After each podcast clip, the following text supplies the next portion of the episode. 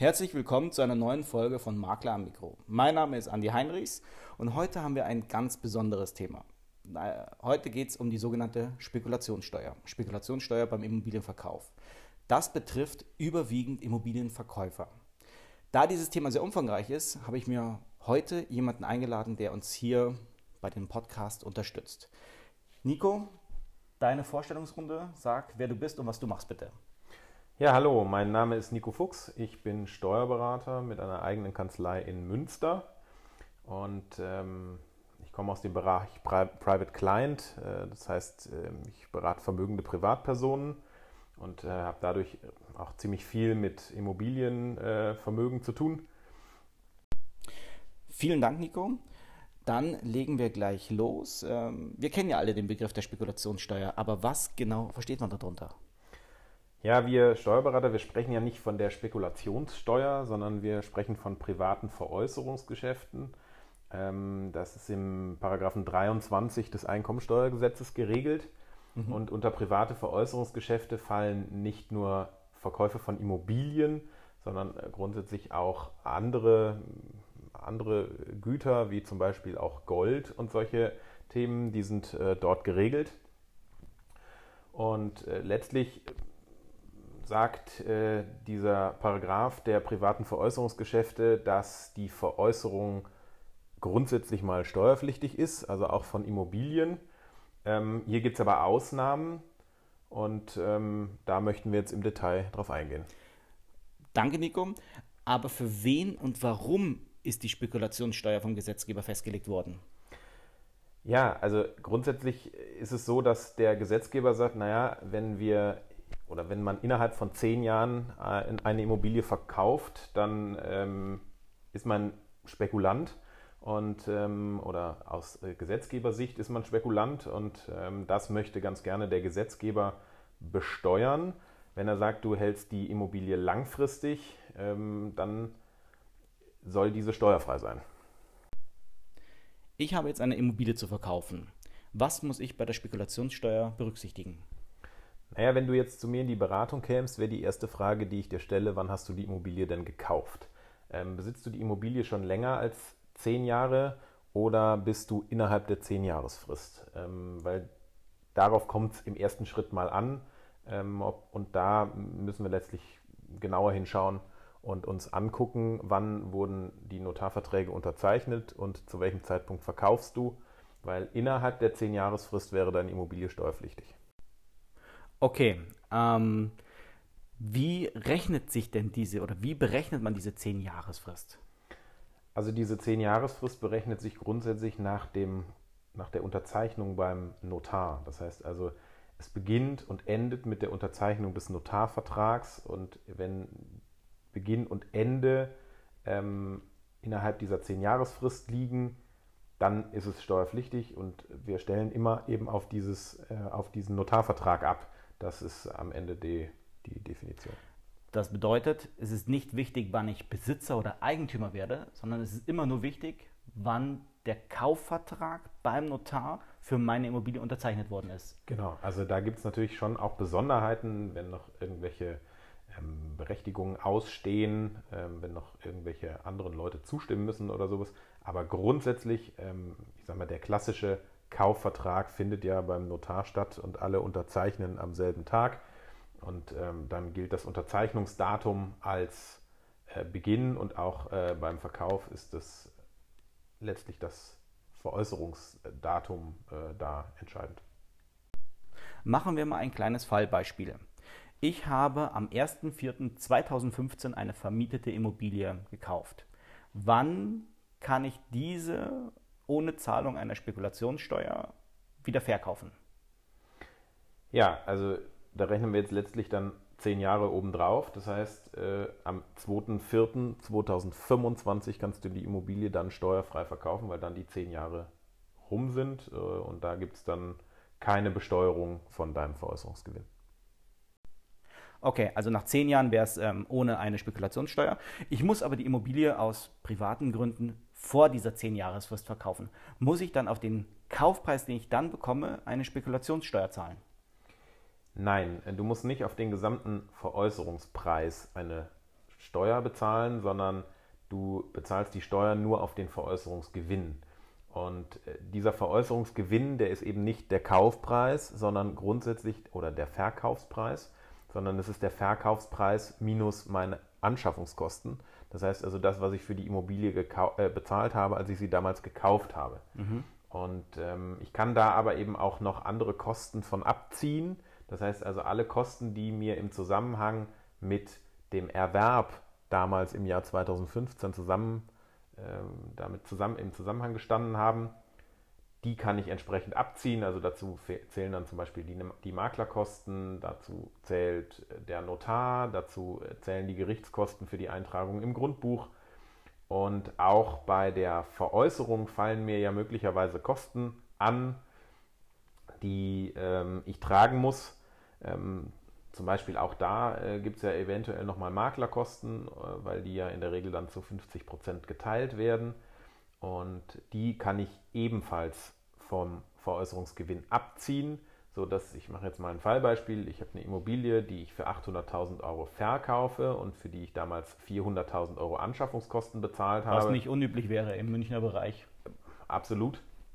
Ähm, und äh, mir sind jetzt noch Anschaffungsnebenkosten von 20.000 Euro entstanden ähm, und ich habe im Rahmen des Verkaufs noch 5.000 Euro bezahlen müssen dann würde ich rechnen 800.000 Euro minus die Anschaffungskosten von 400.000, abzüglich der 20.000 Euro Anschaffungsnebenkosten, die ich damals im Jahr 2015 bezahlt habe, abzüglich der 5.000 Euro, die ich im Rahmen des Verkaufs bezahlt habe.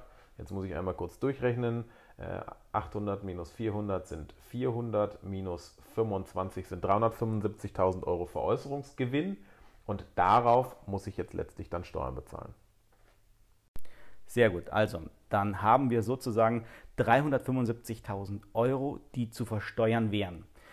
In meinem täglichen Geschäft fragen mich Kunden auch immer, oder es wird auch darüber gesprochen, wenn einer eine Spekulationssteuer zahlen muss. Und man spricht oft von 50 Prozent dieses Wertes, diese 375.000 Euro, müssten versteuert werden. Ist das richtig oder nach was bemisst sich das? Genau, also grundsätzlich ist das richtig? Das ist äh, ein sehr guter Richtwert mit den 50 Prozent, ähm, weil die Besteuerung des Veräußerungsgewinns, die richtet sich nach dem persönlichen Einkommensteuersatz. Und in der Regel ist es ja so, dass die Leute, die ihre Immobilie verkaufen, auch noch andere Einkünfte haben. Die sind also noch Arbeitnehmer oder vielleicht auch selbstständig und haben damit eh schon einen, ich sag mal, einen relativ hohen Steuersatz. Und ähm, jetzt kommt eben dieser Veräußerungsgewinn noch obendrauf, sodass wir auf jeden Fall mit mindestens 42 Prozent plus äh, Solidaritätszuschlag von 5,5 Prozent äh, plus die Kirchensteuer rechnen müssen, sodass wir da eben ungefähr auf 50 Prozent kommen.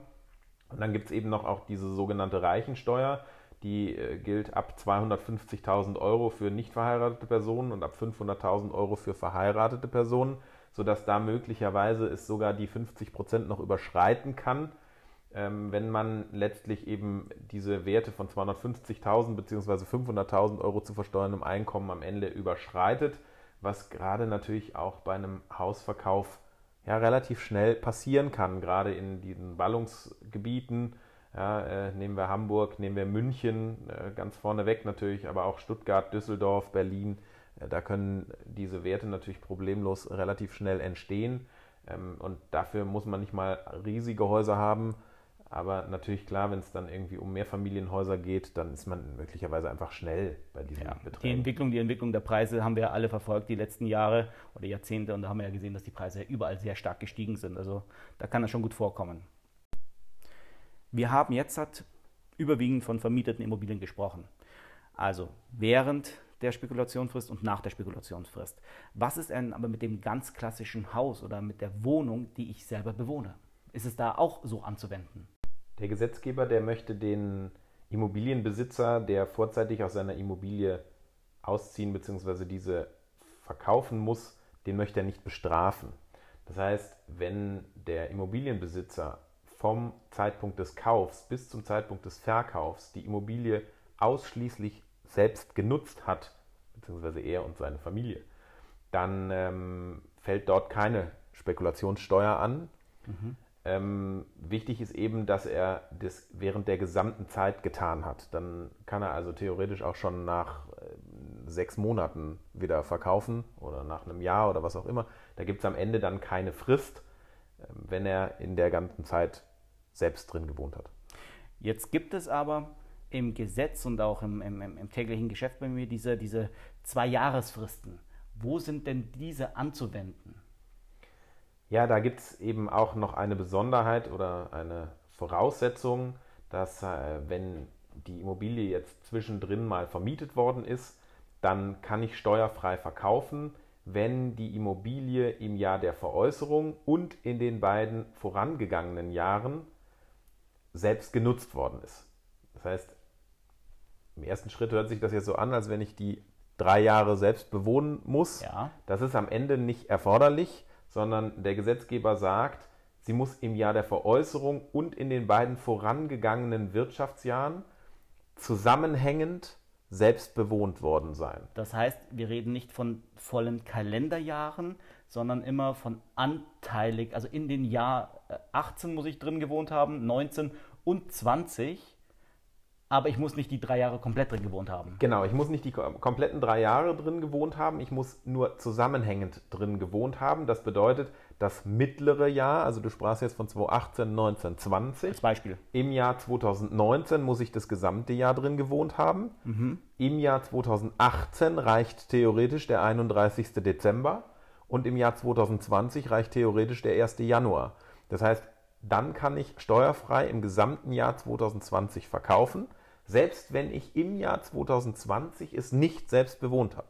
Also Voraussetzung ist nur, dass ich das zusammenhängend mhm. im Jahr der Veräußerung selbst bewohnt habe. Das heißt also, ich kann am 2. Januar meine Immobilie dann vermieten und am 30. März die Immobilie verkaufen. Selbst dann wäre es noch steuerfrei, weil ich eben zusammenhängend im Jahr der Veräußerung, im Jahr davor und im Jahr davor drin gewohnt habe. Okay. Jetzt haben wir, Nico, von, dem, von der vermieteten Immobilie und auch von der selbstgenutzten Immobilie gesprochen. Wie verhält es sich denn mit dem Grundstück, dem unbebauten Grundstück, das ich noch gekauft habe? Naja, das unbebaute Grundstück kann ich nicht selbst bewohnen. Das heißt also, diese Ausnahme greift da nicht. Das heißt, da sind wir in der klassischen Spekulationsfrist von zehn Jahren.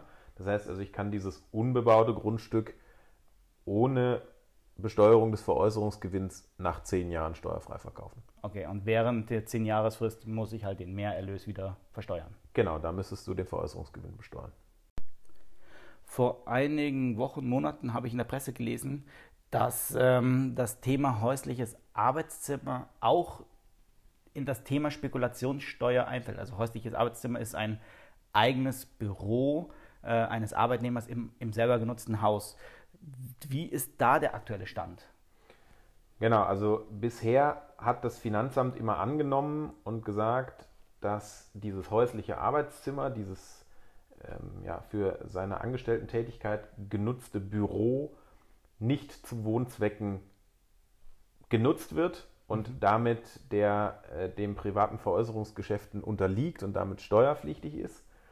Und im Jahr 2021 ähm, hat der BFH entschieden, dass das als Sachgesamtheit zu sehen ist und eben das häusliche Arbeitszimmer nicht im Detail rauszurechnen ist, sodass seit dem Jahr 2021 in jedem Fall das häusliche Arbeitszimmer auch steuerfrei ist, selbst wenn man die Spekulationsfrist von zehn Jahren nicht eingehalten hat, sondern letztlich mit dieser Ausnahme arbeitet, dass äh, man eine selbstbewohnte Immobilie hat. Das heißt, dieses häusliche Arbeitszimmer ist jetzt nicht mehr steuerpflichtig, was es bis zum Jahr 2021 aus Sicht des Finanzamts noch war. Jetzt habe ich aber den Fall, dass ich eine Immobilie geerbt bekommen habe oder geschenkt bekommen habe. Wie verhält es sich da mit der Spekulationsfrist? Bei Erbe oder Schenkung sprechen wir Steuerrechtler von der sogenannten Fußstapfentheorie. Das heißt, letztlich werden dem Erben oder dem Beschenkten die Besitzzeiten des Vererbers oder des äh, Verschenkers angerechnet. Das heißt, wenn der, der Erblasser die Immobilie schon drei Jahre besessen hat, dann werden mir diese drei Jahre angerechnet. Das heißt also, wenn ich innerhalb oder außerhalb der Spekulationsfrist von zehn Jahren verkaufe, also wir reden, nehmen jetzt mal nicht diese Ausnahmen mit selbstbewohnten Immobilien, sondern tatsächlich die zehn Zähljahre, dann werden mir drei Jahre angerechnet und ich muss die Immobilie selbst nur noch sieben Jahre halten, weil ich in Summe mit der Besitzzeit ähm, von demjenigen, der es mir vererbt oder äh, geschenkt hat, das wird mir angerechnet und damit liegen wir bei zusammengerechnet dann bei über zehn Jahren. Mhm. Jetzt habe ich noch einen kleinen Sonderfall. Was bei mir auch wirklich in der täglichen Arbeit immer wieder vorkommt, ist das Thema Zweifamilienhaus. Oft ist es so, dass ähm, der Eigentümer das Erdgeschoss selber bewohnt, aber das Dachgeschoss vermietet. Wie verhält es sich da mit der Spekulationsfrist? In diesem Fall ist es so, dass wir letztlich zwei einzelne Objekte betrachten. Das heißt also, wir haben letztlich zwei Wohnungen, auch wenn es ein gesamtes Haus ist. Und dann wäre die selbstbewohnte Wohnung dann eventuell, wenn man die Voraussetzungen einhält, steuerfrei und die vermietete Wohnung nicht. Das heißt also, nehmen wir mal an, wir haben zwei Wohnungen, die beide gleich groß sind, dann müssen letztlich 50 Prozent des Veräußerungsgewinns besteuert werden und äh, die anderen 50 Prozent nicht, weil die habe ich selbst bewohnt. Allerdings gibt es da auch noch Besonderheiten. Also zum Beispiel kann man sich ja den Fall denken, dass die eine Wohnung bewohnen die Kinder und die andere Wohnung bewohnen die Eltern. Kommt regelmäßig vor, ja. Und solange die Kinder noch Kindergeld beziehen, also noch Kindergeld berechtigt sind und Kinder im Sinne des Steuerrechts sind, ist das unschädlich. Das heißt also, dann würde das gesamte Haus steuerfrei verkauft werden können, weil dann wird das quasi als selbst genutzt angesehen. Sollten die Kinder allerdings jetzt eigenes Geld verdienen, sind 30, 35 Jahre alt, dann fällt diese Wohnung raus und ist zu sehen, als wäre es eine vermietete Immobilie, sodass wir wieder bei dieser 50-50-Regelung waren. Ähm, aber solange das Kind noch als Kind im Sinne des Steuerrechts, also man kann sich das so als, als Eselsbrücke merken, solange das Kind noch Kindergeld bezieht, dann äh, ist das unproblematisch und dann gilt das als selbstbewohnt, weil das Kind ja letztlich quasi in einer Art eigenen äh, Wohnung bei den Eltern noch wohnt. Man merkt, dass bei dieser Spekulationssteuer äh, oder private Veräußerungsgeschäfte echt viel zu berücksichtigen ist. Ähm, meine letzte Frage eigentlich jetzt zu diesem Thema. Gibt es denn noch weitere ähm, ich nenne es mal Steuerfallen, die, bei denen man beim Verkauf darauf achten sollte? Ja, es gibt eine ganz, ich sag mal, schlimme Steuerfalle, bei der man wirklich aufpassen muss, wenn man mehrere Immobilien besitzt. Und das ist der sogenannte gewerbliche Grundstückshandel. Der hat jetzt nichts mehr mit den privaten Veräußerungsgeschäften an sich zu tun, sondern da geht es tatsächlich darum, der Gesetzgeber unterstellt, wenn man mehr als drei Objekte innerhalb von fünf Jahren verkauft, dass man dann gewerblich handelt und man in den sogenannten gewerblichen Grundstückshandel rutscht. Das heißt, dann sind alle Immobilien steuerpflichtig, die da eben mit reinzählen. Auch da gibt es dann Besonderheiten. Möglicherweise kann man die eine oder andere Immobilie rausnehmen. Ähm, da muss man dann am Ende ja, einiges dokumentieren. Äh, unter anderem kann da eben die selbstbewohnte Immobilie drunter fallen. Aber da sollte man sich auf jeden Fall beraten lassen, wenn man vorhat, innerhalb von fünf Jahren mehr als drei Objekte zu verkaufen. Darunter zählen teilweise eben auch, ich sag mal, Immobilienfondsanteile oder sowas, die können mhm. da ebenfalls mit drunter fallen. Also da muss man, oder wenn man jetzt irgendwie eine GBR hat, wo man sagt, mir gehört aber ja gar nicht das ganze Haus, sondern nur irgendwie 10% davon oder so. Also da sollte man sich auf jeden Fall beraten lassen, ähm, damit man in diese Falle nicht reinfällt, weil da kann es nämlich am Ende auch dazu führen, dass man, ja, ich sag mal, bilanzierungspflichtig wird, dass äh, die Vermietungseinkünfte eben nicht mehr Einkünfte aus Vermietung und Verpachtung, sondern Einkünfte aus Gewerbebetrieb werden. Und das ist eine sehr, sehr starke, sehr, sehr große Steuerfalle, in die man, ich sag mal, als, als Laie dann doch relativ schnell reintappen kann, weil man sagt, okay, ich bin jetzt alt, ich will jetzt meine Immobilie, die will ich alle verkaufen, ja. weil ich will mir jetzt einen schönen Lebensabend machen ähm, und habe jetzt keine Lust mehr auf Vermietung. Ich bin jetzt irgendwie 70 Jahre alt und ich mhm. will jetzt noch eine Weltreise machen und ähm, habe jetzt fünf Immobilien und will die jetzt alle relativ schnell loswerden. Also da sollte man wirklich vorsichtig sein und sich da im Vorfeld informieren und im Zweifel dann eben lieber über einen längeren Zeitraum den Verkauf strecken. Super. Da sieht man, dass man wirklich Spekulationssteuer, gewerblicher Immobilienhandel, man sollte sich dort beraten lassen. Nico, ich danke dir für deine Zeit. Danke, dass du hier bei uns hier in Allershausen warst äh, und den Podcast mit, uns mit mir aufgenommen hast. Und äh, ja, freue mich auf weitere Themen mit dir. Ja, vielen Dank. Ich bedanke mich auch für die Einladung.